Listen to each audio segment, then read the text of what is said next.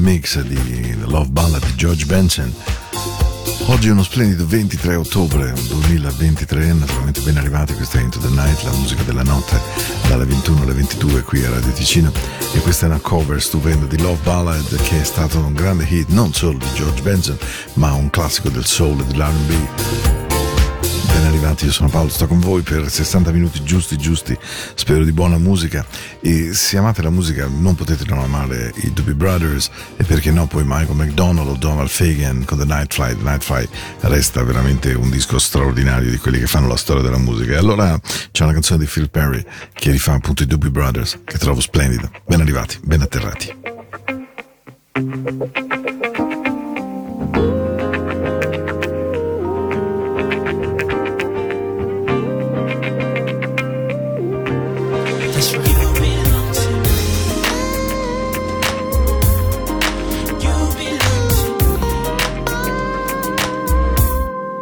Why you tell me this? Why you look for my reaction? Do you need to know? I'll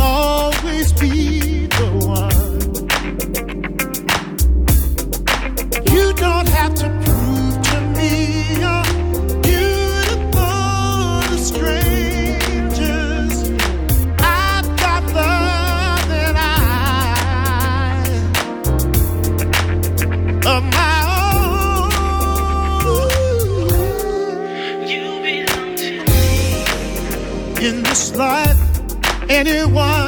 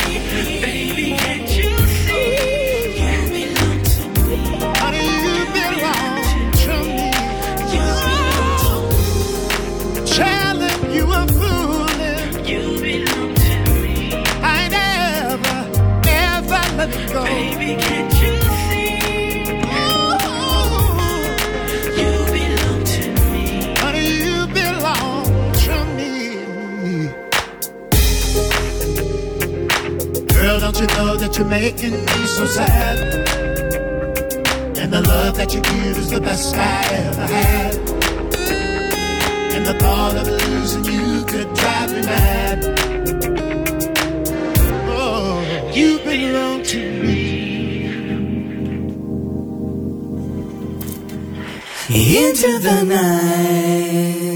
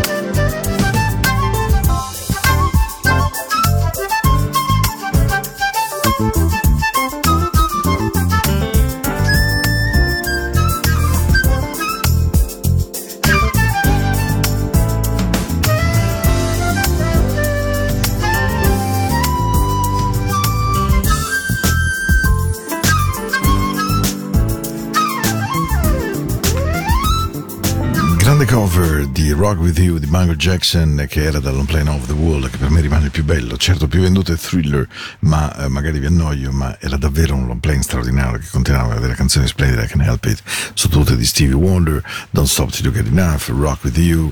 E insomma proprio bello bello. Tra l'altro il primo prodotto da Quincy Jones per lui il primo nel quale Michael Jackson trova davvero la via trova il suono e trova anche il modo di diventare appunto Michael Jackson 23 ottobre, beh, insomma ci avviciniamo tra l'altro tra una settimana, qualche giorno di vacanze per chi ha figli e questa è una buona cosa e quindi vi auguro davvero buon tempo questa sera con me. paolo.radioticino.com se avete voglia di scrivermi allora, beh, molta dolcezza in questo cielo che è stato anche plumbeo in questi giorni. Eh? Oh.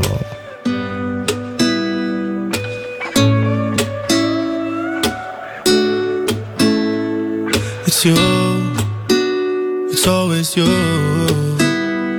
I'm ever gonna fall in love, I know it's gonna be you. It's you, it's always you.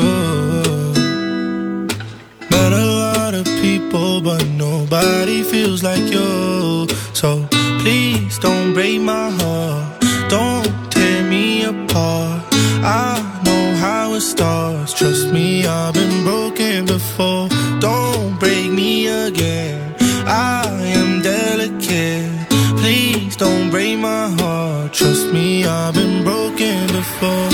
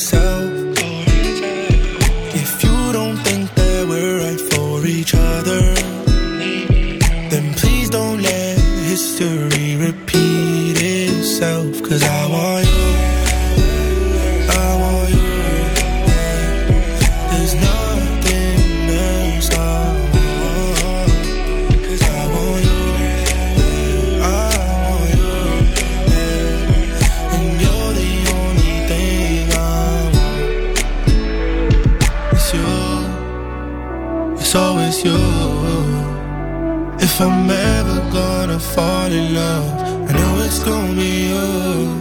It's you. It's always you. Met a lot of people, but nobody feels like you. So please don't break my heart.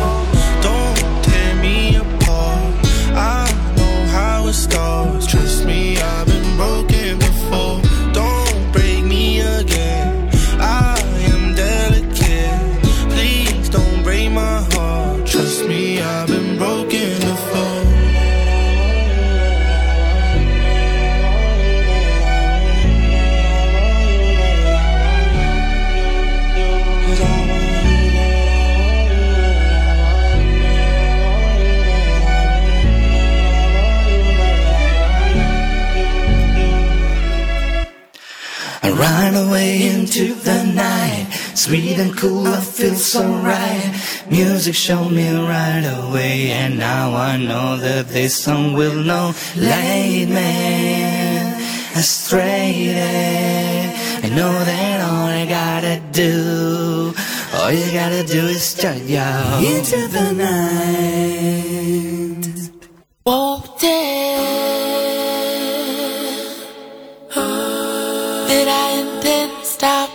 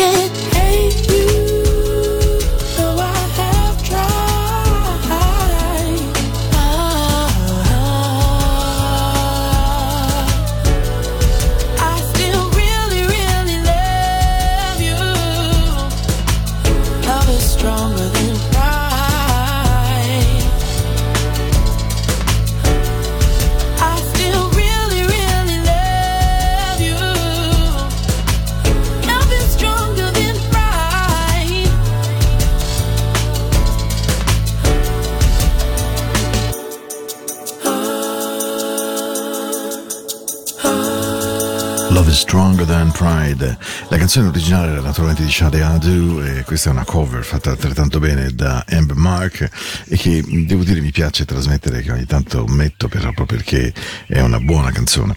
Devo dire che mm, mi ha molto colpito una mail che ho ricevuto la settimana scorsa mm, dopo la puntata di mercoledì eh, che era stata quella in cui avevo rifatto un pochino il verso alla radio di 20 anni, 30 anni fa di una musica che insomma si mette un pochino meno e una persona mi ha scritto che fosse una puntata davvero ispirata e, mm, e questo aggettivo mi ha molto colpito oltre che farmi evidentemente molto piacere e ringrazio questa persona evidentemente però mi ha colpito perché la parola era davvero corretta. E l'ispirazione è qualcosa che noi prendiamo dentro di noi e quella sera eh, avevo proprio voglia di prendermi un pezzettino di me che da troppo tempo non frequentavo e non visitavo. Quando dentro di noi abbiamo dei buoni sentimenti abbiamo delle buone delle buone cose da raccontare, da tenerci dentro o anche da raccontare agli altri, quelli diventano momenti in cui si è davvero ispirati. Certo che la cappa, la pressione, la quotidianità possono ledere fortemente questa, questa voglia, questa sensazione e questo sentimento. E allora ehm, ho proprio riflettuto alle parole di questa persona, alla parola ispirato. Beh, allora l'ispirazione può anche nascere perché per una volta ti viene veramente da dire la cosa più romantica del mondo. Non c'è nessun altro così in tutto il mondo. No one in the world. E quando mentre lo dici, sai che è vero. Beh, se vi succede questo, è un grande dono della vita, credetemi. I look back on all those good times we once shared,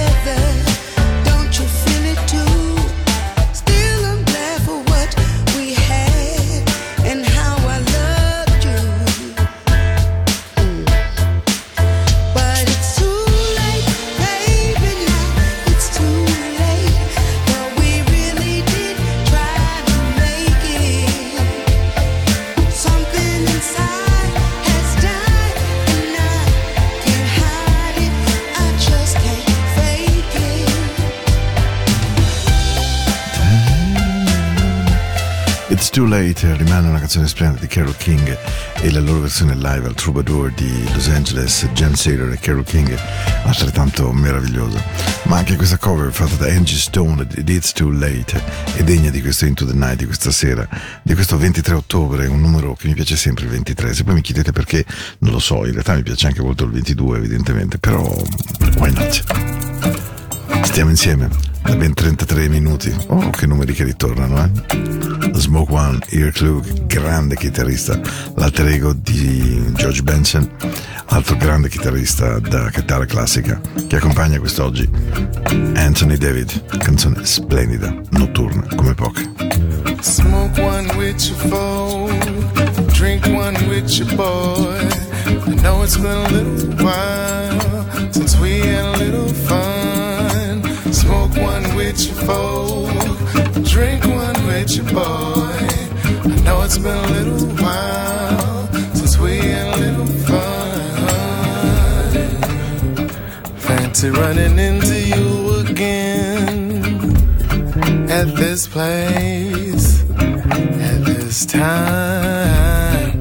Uh, all the memories are rushing back again, my old friend how you been doing? Yeah. Somebody told me that you live down here. Somebody told me you bought a crib down here. Maybe I could check it out.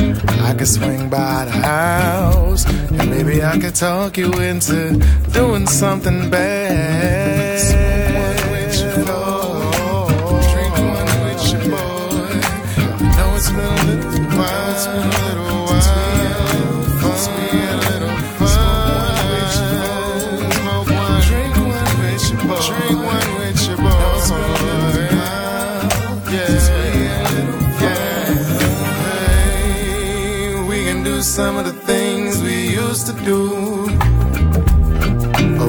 Put our heads together to come up with something new, yeah.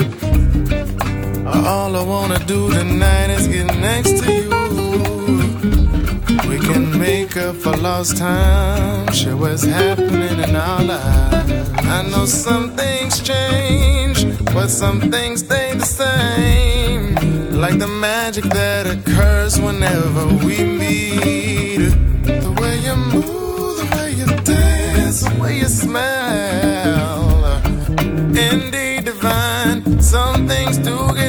Get better with time.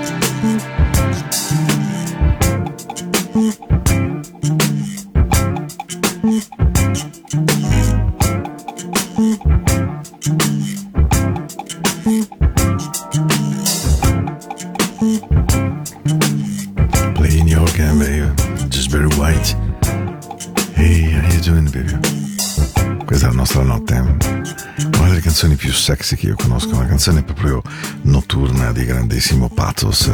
Ehm, Playing Your Game di Barry White è la definizione musicale di ciò che Barry è saputo essere, cioè un uomo straordinario, con questa voce straordinaria, un sorriso, eh, comunque che ne tradiva evidentemente una grande bontà d'animo, una grande sensibilità, un grande interprete della nostra musica soul.